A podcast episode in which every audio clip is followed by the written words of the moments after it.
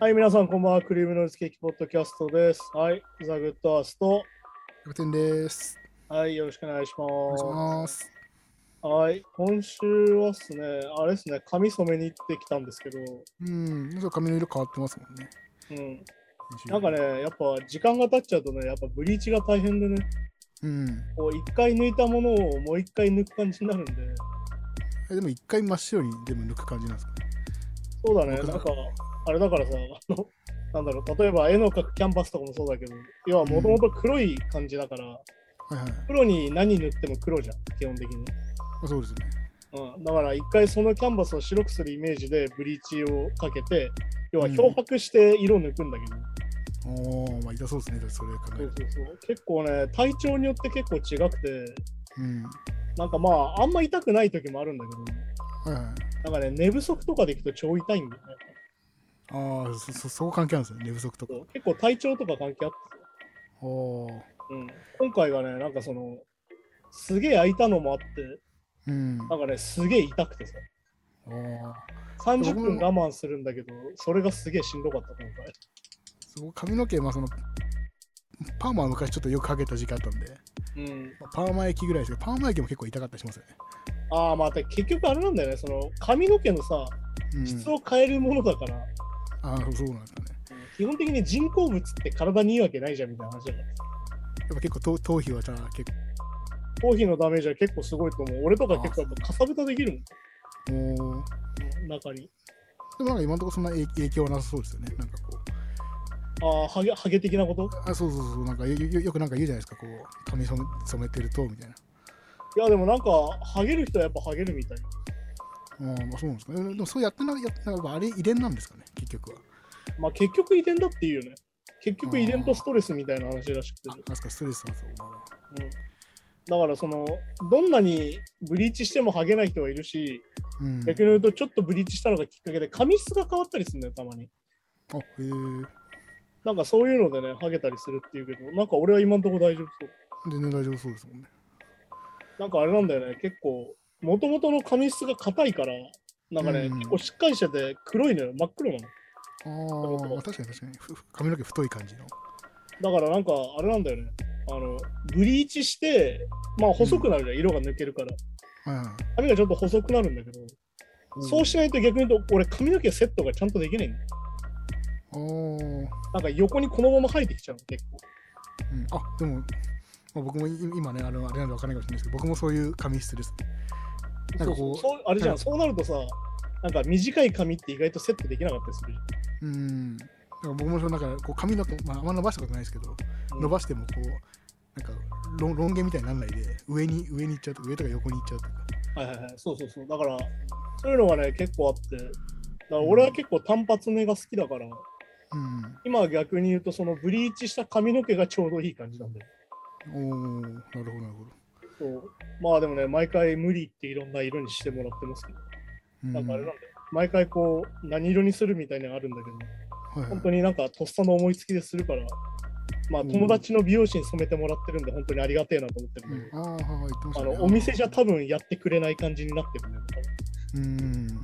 要は失敗するリスクあるんでできませんみたいなやつがあってさ、美容室だとてかそそっか自分でやるの難しいですよね。そのい一色だったらまだしも、その、うん部分部分とかになると。そう2色あったりすると大変だし、あとあれなんだよね、結局その失敗するリスクがあるとさ、染めた後にクレーム来たら嫌なわけよ、お店的には。ああ、なるほど、お。前こういう風になってないじゃないかとか、色染まってないじゃないかみたいになると、やり直しになっちゃうから、あ、そうな、あ、そうあ、まあ、そうか、なんか、色染めて、なんか一日経ったら色思ったのと違うとか、なんかよくあるって言いますよね。だからそうなっちゃうとさ、クレームになってやり直しになっちゃうから、だかうん。ら多分それが嫌なんだよね、多分。このその美容師さんたちも結局。なるほど、なるほど。だからそれで結構、なんだろうな、場所によってはやってくれなかったりするんだけど、こういうの。おお、えー、そうなんだろうな、あとまあ、あと眉毛、今俺これ一緒にブリーチしてるんだけど、うん。これね、眉毛実は美容師、美容院だと普通やってくんないんだよ。おお、あ、まあなんか確かに、まあ、まあ眉毛はまたそっか別。てか、あの、あんまり良くないから、てか痛いんだよ、結構眉毛ってやっぱり。いや、痛そうですね。確かに髪の毛でも、手近いし、危ないから。うん。ら結構普通に美容院でやってくださいって言って、いやダメですって言われたりするんだけど、うん。そこはあのお友達なんで、あのもう痛くてもいいんでやってくれっつってやってもらってんだけど、今回ね、結構痛かったね。だから、なんかね、もう普通にジンジンするみたいな。それぐらいで結構大変だったね。なるほど。眉染めるってでもそうか、あんまり女性の人でもまあやんないか。まああれなんだよね、でも結構多いのがさ、髪の毛染めてるのに眉毛真っ黒って結構変なんだよ。まあ確かに確かに。まあ、違和感はね、確かにありだっます。てあれじゃん、ブロンドの人だって基本的に眉毛もブロンドなわけだから。うんうん。結構ポイントとしてあって、眉毛って結構印象が強いから、うん。だからなんだろう、難しくて、例えば髪の毛青とかに染めるじゃん。青とか赤に染めるじゃん。うん。眉毛赤とか青にするとすげえ変になるんだよ。なんかコスプレみたいな。あーあー、なるほどね、確かに。いや違和感すごい強くなるから。うん。だからなんか眉毛は意外と脱色するだけぐらいが俺的にはちょうどいいんじゃないかなっていつも思うんだけど。逆にそうですね、なんか、ま、真っ黒でもなんかちょっとね、う浮いてたりしますもんね。そうそうそう。なんかそういうのもあるからね。そういうので結局眉毛は染めてるんだけど。うんあとはまああれかな。あの俺が結構あの、なんかパンク、パンク的なファッションも好きなんで、うん、あそうするとあの、眉毛全剃りか金髪なんだよ。あ、おおなるほど。で、なんかまあ別に俺もともと眉毛結構太いから、うん。なんか脱色して金髪にするとなんかちょうどいい雰囲気というか、あのなんか全剃りまでいかつくないけど、ちょっとこう、そういう感じになるから。うん。だけど結構その薄くなってもちゃんと眉毛の形分かりますもんね。そうそうそう。それは逆に言うと結構生やしとかなきゃいけないから。うん。まあ、あれなんだよね、あの、ドラゴンタトゥーの女って映画でさ、はいはいはい。あのデビッド・フィンチャーが監督した方があるんだけど、それのあの、うんリスベットっていう主人公の女性がいて、おーこの子があのなんだよね、黒髪なんだけど、髪眉毛は真っ白なのね。おー。まあ、いわゆるパンクファッションとしてやってるんだけど、はいはいはい。そうそれがね、結構好きで、そっから結構眉毛は金髪にしてるね。あの映画の影響を受けやすい男なんで。うん。でもいいじゃないですか。そのだそういうのもあって、今こういう感じですね。なんかまああれだね。なんか、やっぱあれなんだよね。テンション上がるっていうか、自分の好きな髪型とか髪の色に。うん。なんかよく言うじゃん。最近あの自己肯定感を上げようとか言うけど、うん。自己肯定感どうやったら上がるんだってなった時に俺はこういうとこかなと思ってて、うん。あの、結局さ、なんだろう。日本にいるとやっぱり抑圧されてる感があるわけよ。こ俺みたいな人は。うん、ああ、まあそうなんですかね。まあ、髪の色をちゃんとしろ、服装をちゃんとしろみたいなさ。うんうん、まあまあ確かに確かちゃんとするって何なのかなと思いながら結局や生きてるわけなんだけど、に。うん、まあそうそう。なった時にやっぱね、好きな髪の色とか、好きな髪型とか、好きな服装でいるってこと自体が、俺はなんか、かすげえ自己肯定感が上がるからうん、いいんだけど、結構まあみんなじゃあ、みんなしてみればって言いたいけど、なかなかみんなね、仕事の都合とかでなかなかできるもんじゃないんだろうから。ああ、まあまあ確かに確かうんまあ別にね、髪の毛緑だからって別に銀行員ができないわけじゃないし、ファーストフード店で働けなきゃでもないから、何が意味があるのか俺は教えてほしいんだけど、いいですねそうそう、関係ないんですけどね。本来関係ないしね。てか本来、なんか拘束とかって法的根拠がないから、そう法的拘だから高速束一切ないから、高速の流れが強い感じしますよね、なんかね。あれだからあれなんだよね。実はあれって実は違い法権みたいなもんなんだよね。あれってね。うん、まあ、強制力。あれはだから法的に あのやったらそんなの通用しないから。だから、そんな金髪で頭髪検査も何回も引っかかってるから、お前退学だとか言えないわけですよね、本来はね。本来は。てか、金髪にしたからお前家帰れみたいなのも本当は違法だから。ああ、まあそっかそっかそっか。そもそもね、そういうことを言う権利が本来先生にはないから、実は。じゃあ、そうだ、あの、け検査してなんかその、お前は OK、お前は居残りとか分けるのも良くない。てか、良くないっていうか、そんなの軍隊じゃねえんだからって話だから。うん、まあまあそうか、自由てか、そんなの法律で決まってないじゃんで全部勝てるから。ああ、まあ確かに。だから全部あの裁判に持ってって弁護士だったら全部勝てんだよ、実は。てか制服もそうですもんね。言ってみちゃえば。まあだから結局そのさ、なんかその完全に学校っていう社会の中の法律だから、校則って。うん。でもその外には本当の法律があるから。まあそうそうそうですよね。確かに確かだからそこのね、やつが結構ごっちゃになってて、日本ってややこしいなって思うね。だからもともと髪の毛がちょっと茶色い子がさ、なんか黒くしてこいみたいに言われるわけじゃん、地毛に。なのに。ああね、はいはいはい、地毛通るあれとかってやっぱおかしいからさ。いや、あれはもうおかしいというか、あれはもうよもうよくわかんないですよね。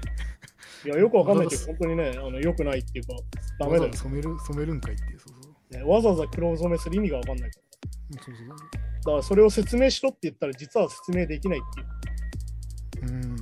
そういうのもあるんだよね、実はね。からなんかそのその流れは会社とかにありそうですよね、なんかね。まあだから結局だからさ、全部、全部自主規制だから、やっぱり、日本ってやっぱり。うん全部法的根拠なんか一個もないから、やっぱり。こうないんですけどね。そうそうそう。だそこでね、結構みんな言うこと聞く社会だから、日本って。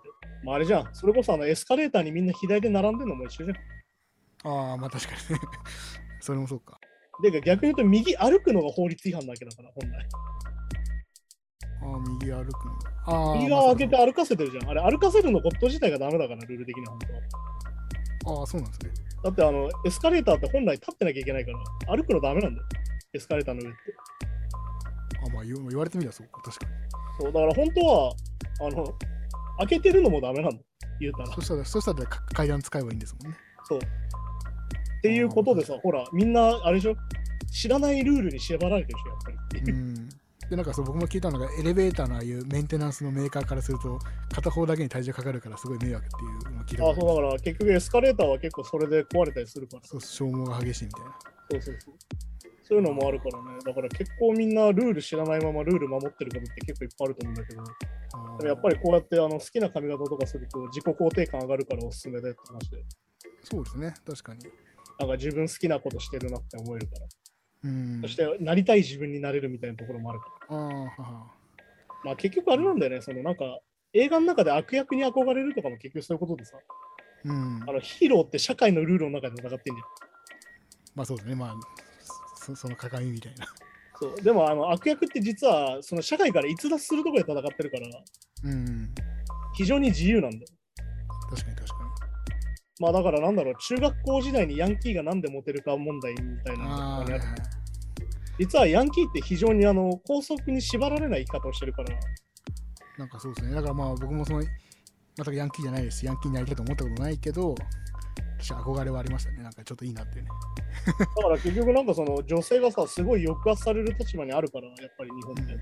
うん、で、よく特に拘束ってさ、女性の方が多いじゃん。だって男性はスカートだけなんかないわけだから。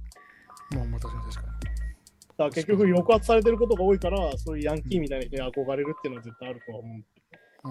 あまあそういう見方もできるよってことだ。だ結局なんかその抑圧の中でどこに逸脱していくかみたいな話。ーうん。まあ普通の仕事に日本だとつけないけど、俺は髪の毛染めてる方がテンションが上がるなって話だ。うん、まあそうですね。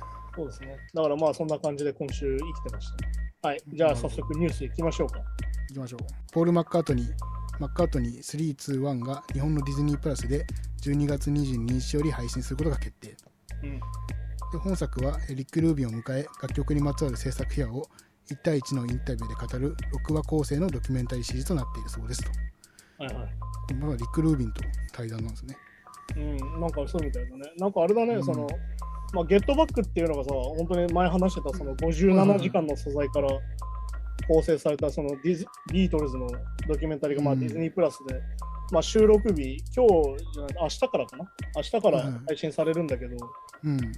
まああれだよね、多分それに合わせてこれも作られたんだなって多分感じはしてて、はいなんか予告編が一応見れるんだけど、はいポール・マッカートニー3っていうのがまあ今度出るんだけど、アルバムで。はいはい。だから one、two、three だから、 one、two、three の話なのかなだけかなと思ったら、いわゆるあの、うん。ちゃんとあれなんだよね。そのビートルズ時代の曲作りの話とかもこの中でしてて。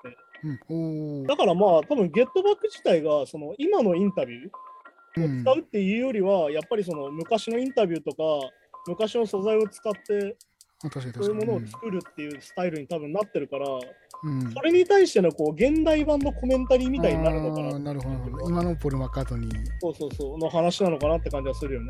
まあ、だから要は生きてる側の言い分っていうのは絶対あるから、うん。あまあそうですね。はい。うん、そういうのは多分絶対あると思うから、はい多分そういうことなんだろうなと思って見てるんだけど、うんまあこれでやっぱリック・ルービーを選ぶっていうのがまたポール・マッカートニーっぽいセンスかなと思うんだけど、うん。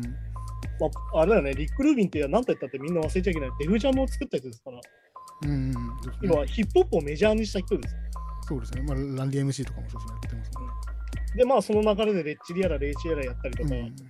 まあ有名なのがジョニー・キャッシュのね、あの再発版とかね、やってたりとか、もう本当多岐にわたる、なんだろうな、どっちかってあの、ヨーダみたいな人だから、うん。スター・ウォーズ。っ てなんかどっちかというとメンターっぽい人で、うん。いろんなものにこう影響を与えてる今でも人なんだけど、まあそれがいわゆるそのビートルズと対談するっていうのはめちゃくちゃ多分面白いし、うん、そうですね。あれなんだよね、リック・ルービンってこう結構独特でさ、うん。結構口挟んでこないとか言われたりとか、あの実は音楽的なこと何にも言ってこないみたいな結構あるんだよ。おーなるほど。なんかもう、こういう雰囲気でやろうみたいなことしか言わない。だからそのコンセプトに合わせて、じゃあこの楽器はこういうコード進行でとか、こういうアレンジにしようって話じゃなくて、うん。もっともっと柔らかい雰囲気でとか、精神的なその向き合い方そういうなんかディレクションが多いっていう話があったりとか、はははは。あとなんだろうけどな、スリップロットのボリューム3も確かそうなんだけど、うん、はいはい。確かコリーが、コリーかな？なんかあの、リック・ルービンがボーカルのディレクションが何にもしてくれなくて、おお。リック・ルービンが。なんかそれがすげえ不満だったとか言って、もっともっと言ってほしかったみたいな。ああ、まあまあ。結構ね、合う合わないがあって、確か U2 とか確かに組んでポシャってんだよね。ああでもそうだよね。あの海外の場合って向こうがプロデューサーお金払って雇ってるみたいな感じですもんね。お願いしてる。だから要は、こういう作風にしたいからこのプロデューサーを選ぶみたいなのがあるから、ここはそうそうそう。名前言わないってことは、なんか言ってくれよっていう。そうそうなんか言ってくれよ、それだったらみたいになるから。うんなるほど、なるほど。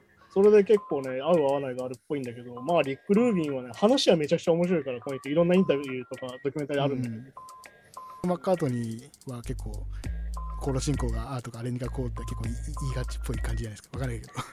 精神性よりは結構音楽的にも。いや、だから多分、ポール・マッカートニーを自由に喋らせてくれるんじゃない？多分。ああ、なるほどね。なんかその、き手としても多分、リック・ルービンは結構上手なんだと思うから、そういうメンター的な人ってことは、聞き上手でもあるってことだから、多分。ーなるほなんだっけな、コールドプレイのドキュメンタリーでね、なんだっけな。それこそリック・ルービンが、うん。そっちあれか、ブライアン・イーノかなブライアン・イーノがプロデュースしてるシーンとかも出てきて、そのうんコールドプレイのドキュメンタリーで。その時なんかブライアン・イーノがそのドラムのやつに、うん。君は ACDC のドラマーだっつってドラム叩かせたりとか、結構、やっぱね、いろんな人によってそのディレクションが全然違うんだなっていうのはね、すごい憑依させろみたいな感じなんですかそうそうそう、改めてなんかこういうなんかやり方あるんだとか思ったりして。面白いですね。そうだから多分今回のだからこのゲットバックセッションと合わせて多分見ると多分めちゃくちゃ面白いんじゃないかな、多分これは。うん。うん、だから多分そのポール・マッカートニーしかできないやり方も多分あるだろうから。うんうん。そう、ポール・マッカートニーしか語れない分は絶対あるから、今回の作品まあ、そそうですね。うん。そうだからそういうのも合わせてみるとね、まあでもあれですよ、言うたらもう本当にディズニープラス最強になってきちゃってる。うんすごいですね、ディズニープラス。ね、だって、スター・ウォーズあって、ピクサーがあって、うん。なんだディズニーの元々のアニメがあって、で今、うんマーベルがあるわけでしょ。そうですね。はい。で、プラスビートルズってさ、そう。もうなん最強コンかテンツが揃ってますね。ね、なんか言うたらもうディズニー帝国まっしぐるなわけじゃん。うん。いや、マジでなんだろうな、良くも悪くもディズニー帝国感半端ないっていうかさ。しかもその全部のコンテンツがなんかその一時のブームというよりはもう何年にいや、そう、本に当に普遍的なものだしね。しかも世代も幅広いじゃないですか。多分見る人とかも。いや、だからね、ディズニーにね、本当ね、ちょっと文句言いたいのはね、うんディズニーはこれからメディアを出さないっていう話をしてて、いわメディアを出さない。ゆる DVD とかを出さないっていう話をしててさ、ああ、全部そのこれからずーっと。と配信しかやらないみたいな。ああ、ははは。でもそういうことやられるとさ、向こうのさじ加減で消されちゃうんだよ。ああ、まあそっか、うん、作品を残しておけないっていう。そう、要は半永久的に残らなくなっちゃうんだよ、言うたら。ああ。要はディズニーがこの作品引き上げたいってなったら引き上げられちゃうわけだから。もしかしたらだからこう時代が変わってちょっと倫理的にこれどうなんだみたいな作品は消されちゃったりとかもするかもしれないですもんね。まあだからそういうのに関してはね、風と共に去りぬとかもそうだったけど、一応注釈をつけて出し直すっていうふうにはなってるけど、うん。まあディズニーで言うとあれだよね、南部の歌ってあのスプラッシュマウンテンの元ネタになってるやつは、あれ完全に今アウトで、今完全に放送も発売もされなくなってはいるんだけど。あれも完全に差別的な話だったりするから、なるほど、なるほど。そういうのもあるからね、だからそういうのもやっぱりプラットフォーマーに決められちゃうからさ、うん。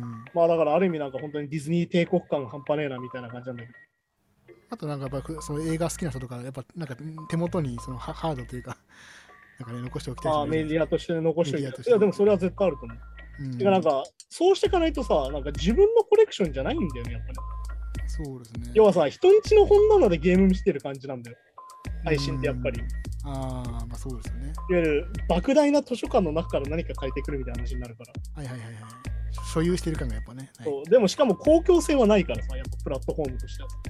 うん。いわゆるそのフォーマットに合わせたものしか実はないから。うん。だからよく思うんだけど、何でもあるっていうけど、実は何にもない感じっていうか。おお要は前も話したその Amazon でさ、知らないもの買えないやつと一緒で、うん、ああ、なるほど。はいはい。その知ってるものしか選べないから、なんかいわゆる偶発的に何かに出会うってことは一切ないわけで、実は。ああ、なるほど、なるそういう問題があってね、そういうのは実は良くないなと思うんだよ。ほど。うん。そう、だからまあでも、まあビートルズがディズニーと組むっていうのはある意味、なんだろう、強大なものを仕組んでる感じがあるから、ある意味合ってるっちゃ合ってるんだろうけど。うん。はい、じゃあ次のニュースいきましょうか。アデル、Spotify でアルバムをランダムにシャッフルする設定を変更させたことが明らかに。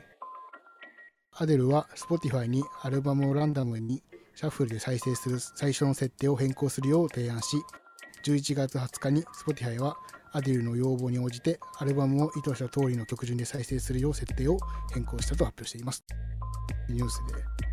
そうですね、アルバム、確かにまあ僕、Spotify じゃなくて Apple Music なんですけど、はいはいはい。なかなかこう、最近、アルバムでめっちゃ聴くって実はあんまりししてなくてああ、なるほどね。結構なんかまあ曲やっぱ曲順とかなんかさーっと聴いていいいいもんなんか聴くみたいな感じになっちゃったんですけど。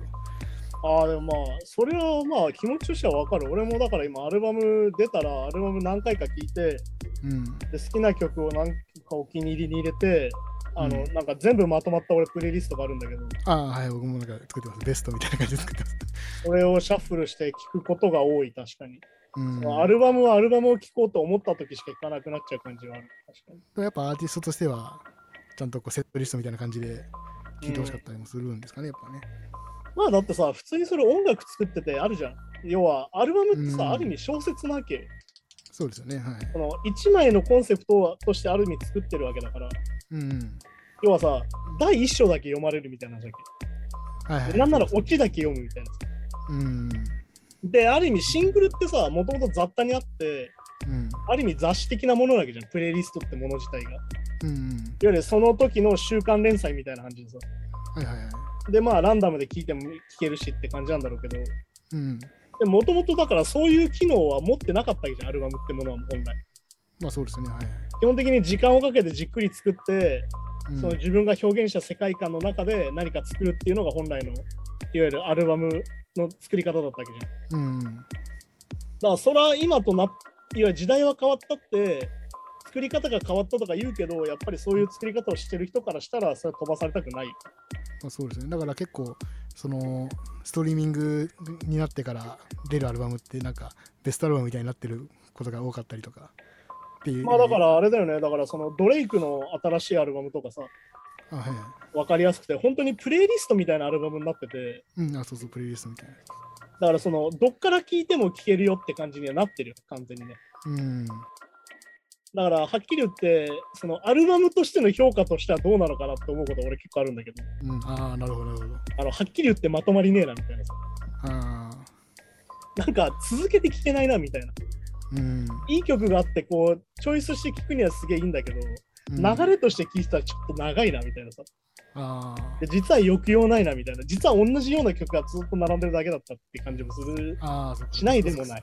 そう曲のテンポ感とかもそうですもんねアルバムによってやっぱ流れとかありますもんねでしかも今結構さ、曲の尺が短くしてるのもあれ絶対 Spotify 対策なわけじゃん。うんそうですねまあ回るようにストリーミング回そうっていう発想が結構あるから、曲短くなってるし。うんで昔とかはさ、逆に言うと CD 時代になった時点ですげえ言われてたわけ。要はレコードってさ、曲ごとに飛ばせないから。あそっかそっかそっか、で、CD になった時点ですげえ言われたわけよ。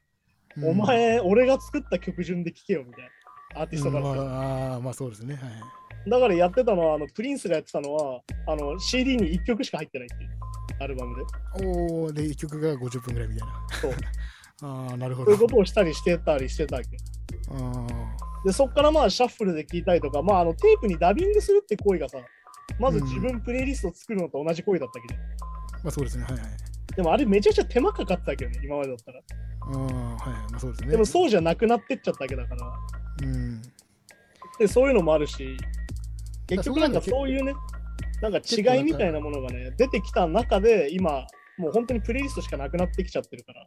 うんそのなんかやっぱい何曲そのなんつうのさっきさっき言った1曲50分じゃないですけどうん。ぱその好きな曲だけなんかパーッと聴いてていいなと思うの聞くって言ってたじゃないですか、うんやっぱこう一曲からも通して何回も聴いてるうちに好きになるとかも昔はあったかもしれないけど今そういうのが減ってきちゃうねスルメ曲的なものが減ってくる。あそうそうそうそうそうそういうだから結局、あの、今さ、何でもそうじゃん。YouTube でも瞬間最大風速が大事なわけ。うん出した瞬間どれぐらい回すかっていうのが重要になってて。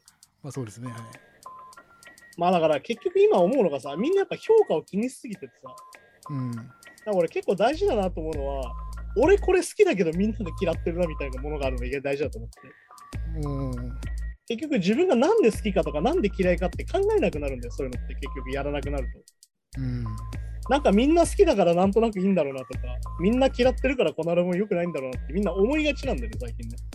いや、プレイリストに入ってない曲って入ってないことになっちゃうから、もはや。そっかそっか存在しないことになっちゃうからさ。だからライブのセットリストとかも結構ねやっぱプレイリストから決めてる説もなんかあったりとかいや、それはもう言われてるよね。マーケティングでさ、Spotify とか Apple Music で国ごとでデータ出るから、そうそうそうそうこの国によって人気がある曲やるってのはよく言われてるし。うんまあ実際だから、メタリカとかが St. Anger がすげえアメリカで戦えた時は、 St. Anger の曲はアメリカで一切やらないとかやってたし。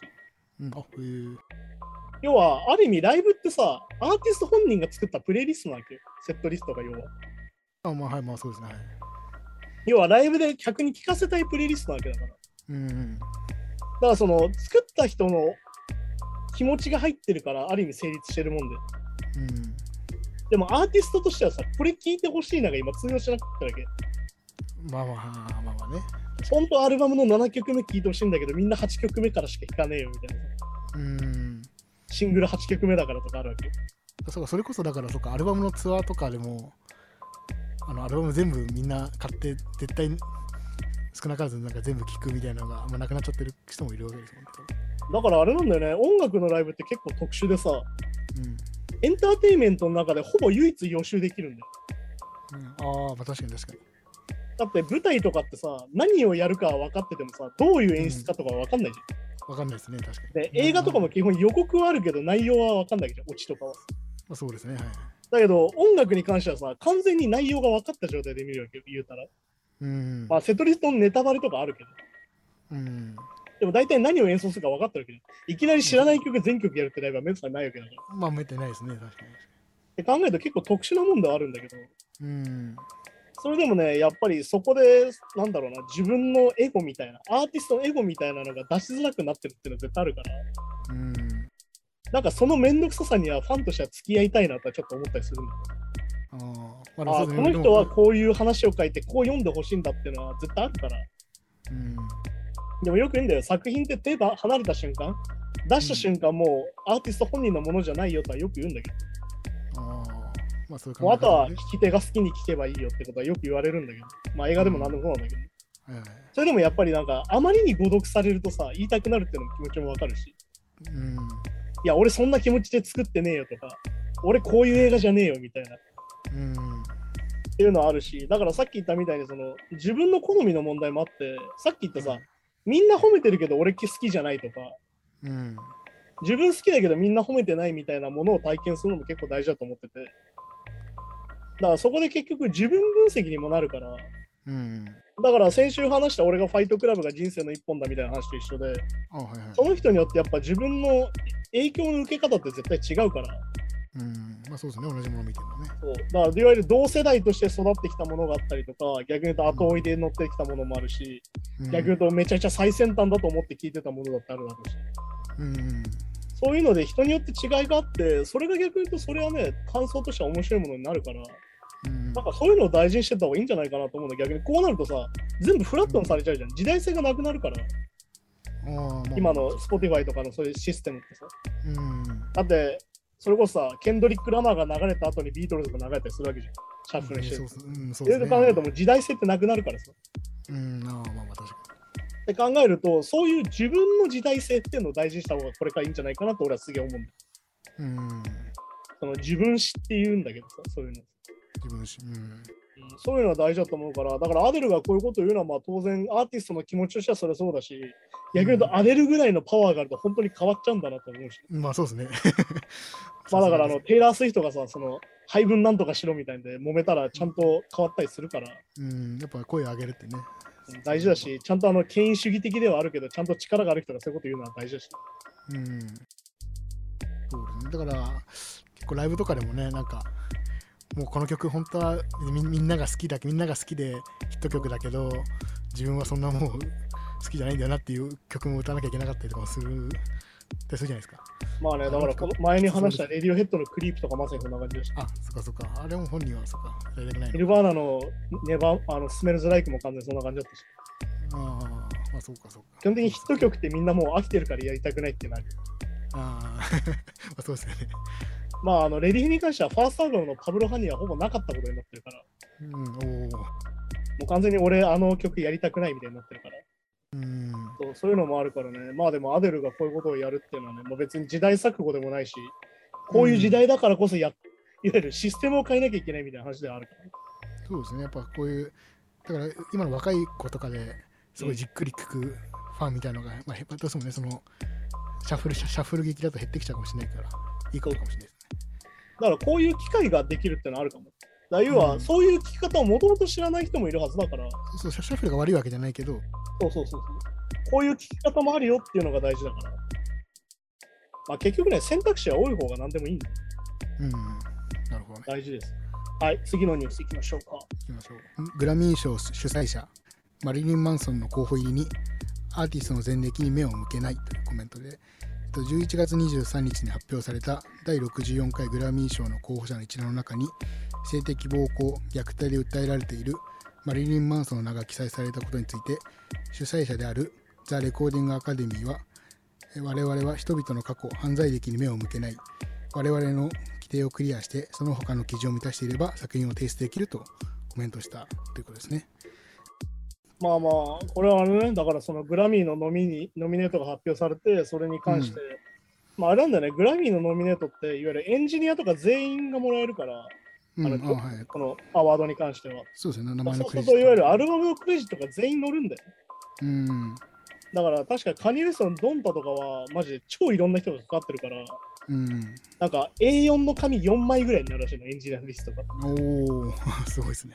ゆるそのうんレコーディングエンジニアからさ、ミックスエンジニアが全員入るから。全員入る。うん。ってなって、確かね、それの話だとビリー・アイリッシュが最小で5人とかああ、そこそこ。作曲はね、そうですよね、2人だけね。作作詞作曲とエンジニア取って買って一番少なくて5人ぐらいらしいんだけど。ああ、それもすごい。まあ、この問題はね、めちゃくちゃだから、グラミー自体が結構、まあ、もともと叩かれてはいて、うん。その犯罪者をどう扱うか問題っていうよりは、うん。もともとノミネーションがブラックボックスだったんだよね。ああ、なるほど。はい。いわゆる審査員としてるグラミー会員が選んだやつの中から、秘密会議っていうのがあって、はいはい。そこの人数も発表されてないんだけど、何人かで、そこで本当のノミネートを決めてたの。ああ、そこ、そこ、そこまでで、さらにそれが白人の男性ばっかりだから、基本的に白人の男性受けするものしかノミネされないって言われてて、うん。で、それがすげえたずっと叩かれてて。今度女性を入れたら今度女性をすぐクビにしたりとか、そういうのでずーっと揉めてて、で、去年に関してはだからあれじゃん、あのウィークエンドがあんだけ売れてるのに1枚も入ってないとか、あ、はいはい。そうですね。っていうのがあったりとかして、まあ、要はどんどん広げてはいるわけよ、枠を。うん。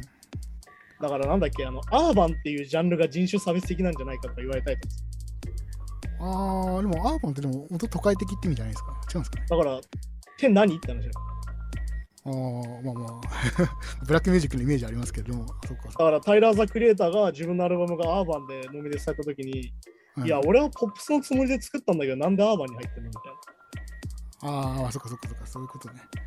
で、アーバンには要はみんな黒人アーティストだったりするわけ？うん、まあ、そまあ、そっかそっかそっか。要は完全にお前それ用で作ってないみたいな話だそうかそうかそうか。いわゆるポップスには入れてもらえないけど、どんなにポップスをう作っても。ーん、そういうことね。あ要はそこが、そこがあったりとか、あ、なるほど。だからどんどん部門は増えてるんで、ジャンルの部門はどんどん増えてるんだけど、うん、相変わらずバランス悪いなとか思ったりとか、やっぱアメリカ人で白人でっていう。男性でって話。男性でっていうのがやっぱ、あ結局強かったりはするよね。あとまあだから、結局だからあれじゃん。なんかビヨンセと JG が確か今回もノミネートされてて、あ JG か、うん JG がノミネートされてて、今回で41回目なんだよ、ノミネートされるの。あ、うん。で、逆に言うと、41回ノミネーションされて、主要4部門に1回も取れたことがない。あそっか、ノミネートはするけど、ノミネートはしてやるけどあげないっていう。えー、あと、今回のカニウエストのドンタに関しても、うん。はっきり言って、カニウエストがノミネートされるのがグラデーション以来なの。いわゆるサードアルバム以来なのよ、ノミネーションされるのが。10年ぶりぐらい。もっとかな。もっとか、15年。下手すると本当にもう2000年代前半ぶりなんだけど。ほうほうほだから結局そこも、そのなんだろうな。なんだろう。今あげないのかよみたいな結構あるから、ノミノミネートの中でもグラミーは。うん。だって、カニエウエストに関しては、 Donda がぶっちゃけ評判が今までで一番悪いアルバムなの。うん、あ、そうなんですね。なのに、そこにノミネート上げて、うん、一番そのローリングストーンで10点とか取った、あ My Beautiful Dark Fantasy が入ってなかったやつだけ、一回もノミネートされなかったりするわああ、それね、なんかね、け。で、一個も上げてないわけ、実際。に。うん。ってなるから、もうグラミーってね、結構もうねじれてる上に終わってるっていうか、なんかそうですね、なんかそう考えると、そうそうそう。なんかまあその、まあ、あまりポイント制とかにするのは良くないかもしれないけど、なんか、こここの部分はこう評価したよっていうポイントがあるとね、分かりやすいただ結局そこが不透明なのが結構でかいんで。うん。結局この賞レースって結局何でもそうでさ、うん。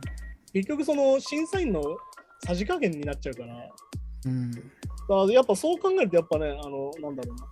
あの、カンヌ映画祭で毎回審査委員長変えるとかさ、うん。あ、はいではきるだけこう循環するようにするシステムにするっていうのは大事なのかなと思ったりするんだけど、なんかよく映画の方ではなんかその、まあ、人人種問題とかよくね、こう、いや、でもあれだよ、結構叩かれて今があるから、それもね。うん、あ、そうそうか、そうか、まあそうですよね。だって、それこそホワイトオスカーっつってさ、うんうん。はい基本主要部門がみんな白人だみたいなさことは言われてるわけで、そういうのが言われて今があるから、やっぱりグラミーも叩かれてるけど、お前叩かれ続けて、良くなっていくしかないんじゃないかなって感じで、まだなんか悪あがきしてるなって感じは若干あるなんかそうですね、これ見る、今今話聞くとね、確かに。そうだから結局そのマリリン・マンソンノミネートすること問題よりもっと問題あるんじゃないのみたいな。もっと問題が、で、マリリン・マンソンに関してはまだ決まってないから、うん。刑がね。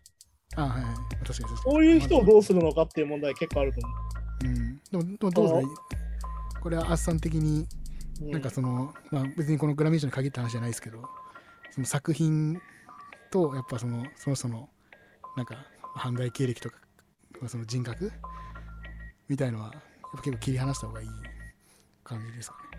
いやー難しいところでさそれはなんでかっていうとその人が作ったものに対してそれが関係してたりするわけようん。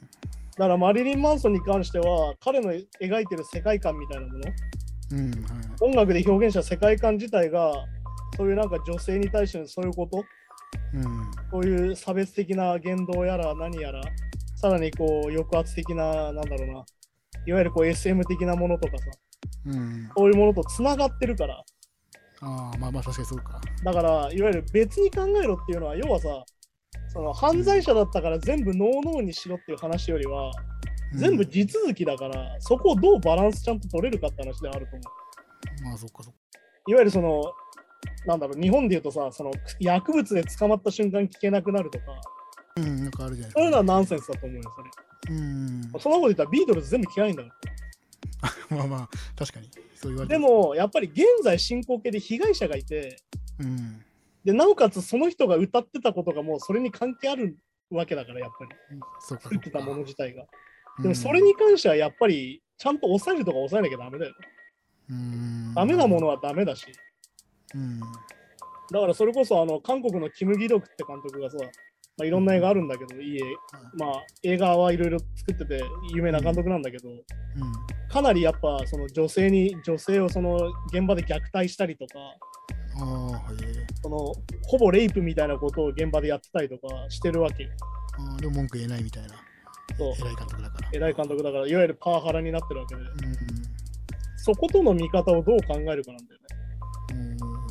だから、ワインスタインがやってた MeToo 運動のことのワインスタインの行為も、あれはだでも逆に言うと、映画を作ることに対して、うん。またちょっと違う観点があるから、また簡単には一緒にできないんだけうん。ど、やっぱりかその人がやってきた犯罪行為自体が作品に関係しちゃってるから、ああ、まあそっか。それに関してはね、結構ね、問題ではあるんだよ。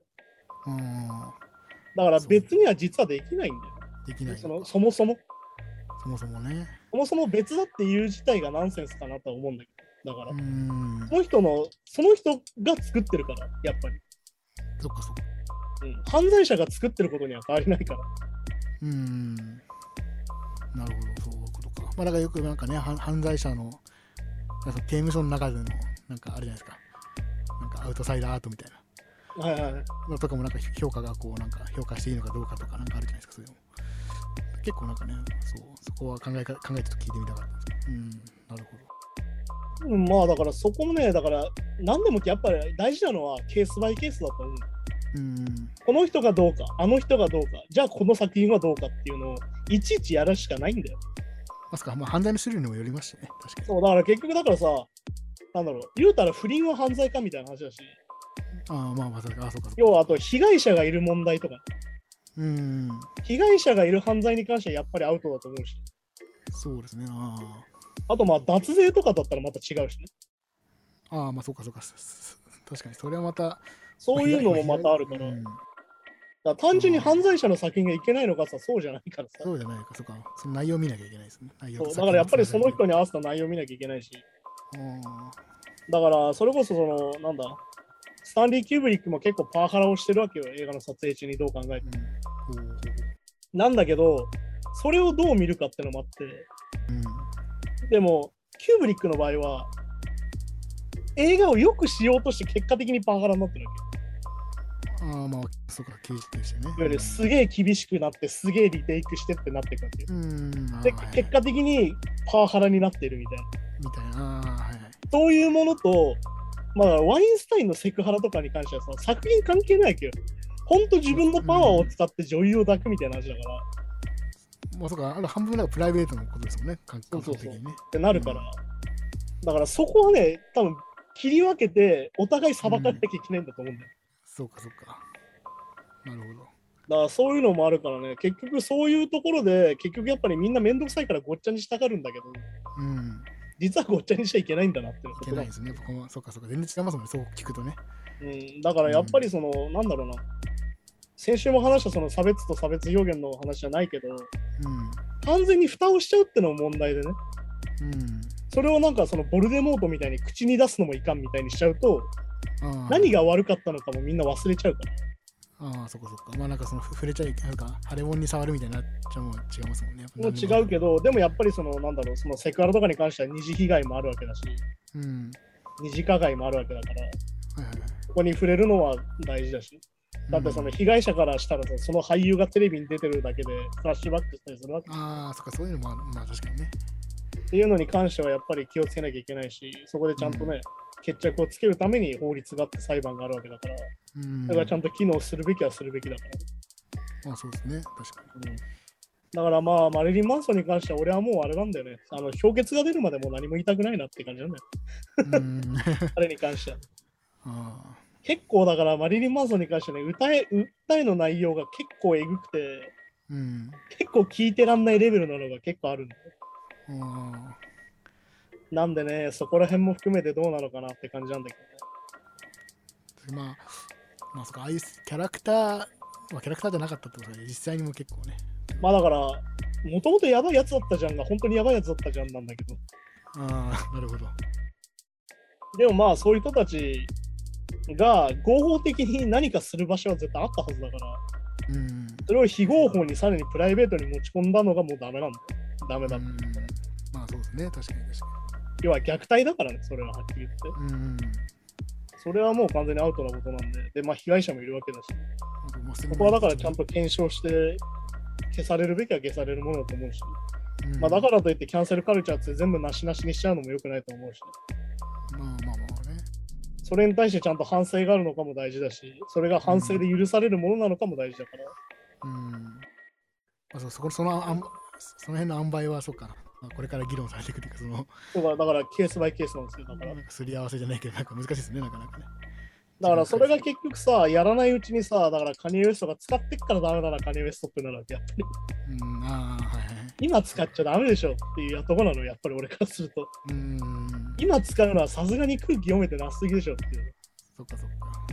で特になんか聞く限り別にマリリン・マンソンじゃなくてもよくねって思っちゃうから。ああ、そうですね。なんかマリリン・マンソンのために書いたって感じでもねえしなっていうさ、うん。こともあるんでね、だからそこは本当に難しいところなんだけど、でもマジで、あまあだからグラミーに関してはね、グラミーに関しては本当になんかもうちょいなんとかした方がいいんじゃないかなと思う。うん。だから今回ね、分かりやすくすごい一番言われてるのは、まあ、BTS がね、ノミネートが1部門だけで、うん、ああ。あんだけ売れてんのにみたいな。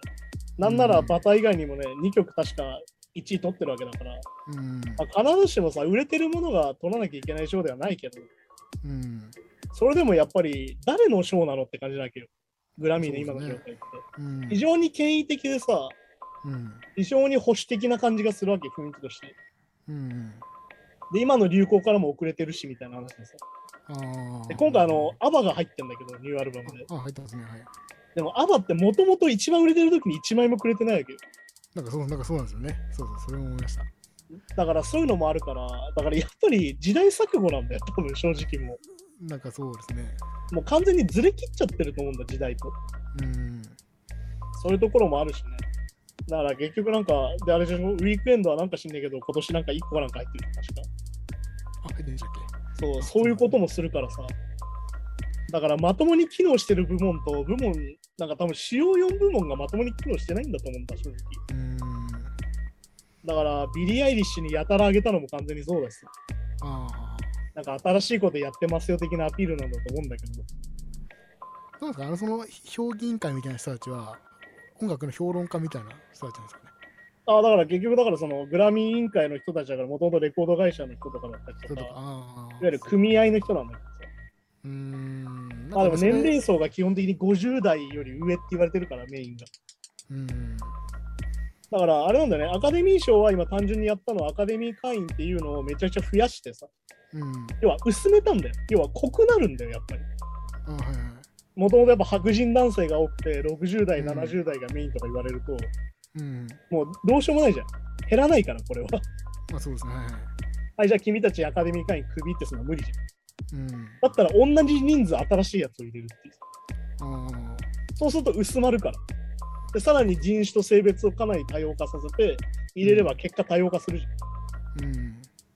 だよくさ、そのなんだろう、男女、男女の比率半々にしろって言ってよく揉めるじゃん、いろんなもので。なんかありますね。はい国会議員とかもね。なんか。そう。で、それでさ、結局なんか最初のうちはさ、なんかその、いや、同じにしたら、なんかその、男性の価値が下がるみたいな。その女性も、女性もそうでもないやつが入っちゃうからダメだみたいな。能力的にバランスが取れないとかいうやついるけど、いや、まず半分にしなきゃダメなんだよって話なんだよ。そっからスタートっていうことですよね。そう。結局半分にしてから始めりゃいいじゃんって話で。うん。要は女性差別の一つでさ、男みたいですごいみたいな褒め方がある。それ褒めてないからって話なんだよ。うん。なんで男みたいにすごくなきゃいけないのって話だよ。だってそのだって能力がどうたらって言ったら今までと変わんないじゃないですかね。そのその能力が評価されてこなかったから今のあれがあるわけで。そうだよ、だからさ、要はそうでもない男がいっぱいいるわけ、今。さっき。能力が評価さ女性の能力が評価されにくい構造だから少なくいってわけもあるわけだから。そうだからそこも問題もあるからさ。うんだからそこもみんなごっちゃにしてっからマジでめんどくせえなと思うわけで。うん。だったらやっぱり最初から半々にしちゃえばいいんじゃないって思うよ。もう確かにそこからね、そこからどうするか。だから今の人数から倍にするとかさ。まあまあね。そういうやり方で増やしていくしかないんじゃないかなと思うよ。うん。まあ時代に追いつくって結局そういうところだから。うん。らさっき言ったみたいにやっぱり人種差別プラス性差別があるからさ。まあね、そうですね、確かに。そこはね、かなり気にしなきゃいけないんだよね、やっぱり。うん。そこね、やっぱりめちゃくちゃ曖昧にしちゃうからめちゃくちゃややこしくなるし、うん。なんかそこでさらに新たな差別とか生んで、本当にそこでうんざりしたりもするんだけど、そうですよね。まあ皆さんウォークしていきましょうって話ですね。そうですね。食べていった方がいいんじゃないですか。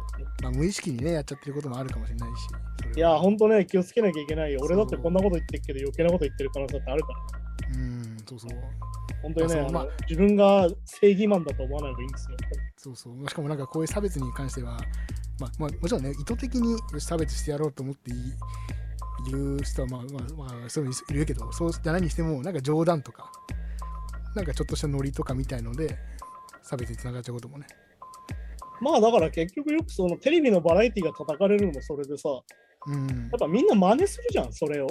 そうそうそうそう。なんかねそれが面だ白いとかから結局それが面白いとか常識になっちゃってるもんだからさ。うん。だからそのハーフいじりみたいなのも完全にそれだしね、テレビのね。ああでしかもあのハーフの人たち自身がそれをもうネタにしちゃって売れちゃってるから、うん。かなり根深い問題だと思うよ、それは。確かに。まあまあ朝ちゃんはまあまあ逆に、まあ、要はさ、そそれを売りにしちゃって売れちゃってるから、そうそうそうそうでもさ、それに対して傷ついてる人もいるはずなんだよ、絶対。そうなんですよねで、その人たちはどうするのってなった時に、やっぱりそれはダメなもんはダメだからさ。そうそうそうそうだって要は、そこにいることが当たり前になれば、そういう文言自体を使わなくていいはずだからさ。まあね本来ね確かに確かお前日本人じゃないやろとか言っちゃってるわけじゃん、結局。にだからなんか見見た目でなんかそのブラジルのハーフだからなんかねとかなんかあるじゃないそういういじりサッカーうまいみたいな話でしょ。あそうそうそうだからなんかば。あれはだから、あの逆ステレオタイプ差別なんだよね。だから。うん。逆差別ってやつでさ、黒人みんな足速いんでしょみたいな話で。あそうそう。で俺は早くないんだよあははってなってるけど。なんかねいやだからいや、そうだよね。速くない人もいるよねって終わりなはずなんだよね。うんそうそう。もうそれはそうだよね。でも本本来ねだから、黒人特有のリズム感がみたいなレビューは本当にダメなんだよ。だからうんああだから黒人のくせにベース下手とかねそう。なんかねなんか。いや、だからさ、って音楽がそうそう。そのリズム感が豊かになる環境で生きてるからそうなるわけで、うんそうそうそうだから必ずしも黒人に生まれた瞬間リズム感がなきゃじゃねえよって話だから。そうそう。でだからまあ有名な人がたまたま黒人だったって可能性もありますしね。だから環境だからさ、やっぱりそういうのって。そうそうそう。親が誰かとかさ、遺伝子とかそういうのもあるけど、でも基本的に人種のせいで差異そごはないから、差異はないから。っだと思うんですけどね確かに。ていう話なんでね。まあだから日々ウォークして日々アップデートしていかなきゃいけないんじゃないですか。やっぱうん確かにねそこら辺は確かに。うん。いやだからね、本当にそういうのね、日々感じながら、こうやってまあでも、毎週ね、話してるとうん気をつけなきゃなとは思うんでね、そういうのが大事なのかなと思ったりしますけどね。そうそうやっぱねき傷つく無無意識に傷つけてるの一番嫌じゃないですかなんか。いや本当だよ、だから本当にね、自分がさ、自分のナイーブさを表現するときに、やっぱり人のことを踏んでちゃダメだとは思うから。そうまあね僕もやりがちなんですけどいや僕なんてこうでこうでってか言いがちだけど同じ環境のやつをバカにしてるのと一緒ですからねそれはそう、自虐って結局良くないっていうのはそういうことだから。そうそうそうそうそう要は下げちゃってるから、自分と同じような人も全員下げちゃってるから。そうそうそうそうなっちゃうんだよあだからだから僕みたいにもう貧乏で金なくてもダメなんですよって言うけど僕と同じような人多分世の中に何万人もいるからそう人たちも全部踏んでることになっちゃうとそう。だから結局みんな、みんなダメっていうさ、うんことになっちゃうから。だから結局その自分が結果的に話してることがその人の種類、いわゆるそれを代表することになっちゃうことがあるってことなんだよね、結局ね。そうなんですよね確かに確かだからそれがやっぱり日本って村社会だなって思うし、にうんそういうのもあるから、やっぱそういうのは気をつけなきゃいけないんじゃないですかね。そうですね確かにはいはい。はい、こんな感じでまた来週もよろしくお願いします。お願いします、はい、さようなら。また来週 Flame Noise Gang Podcast.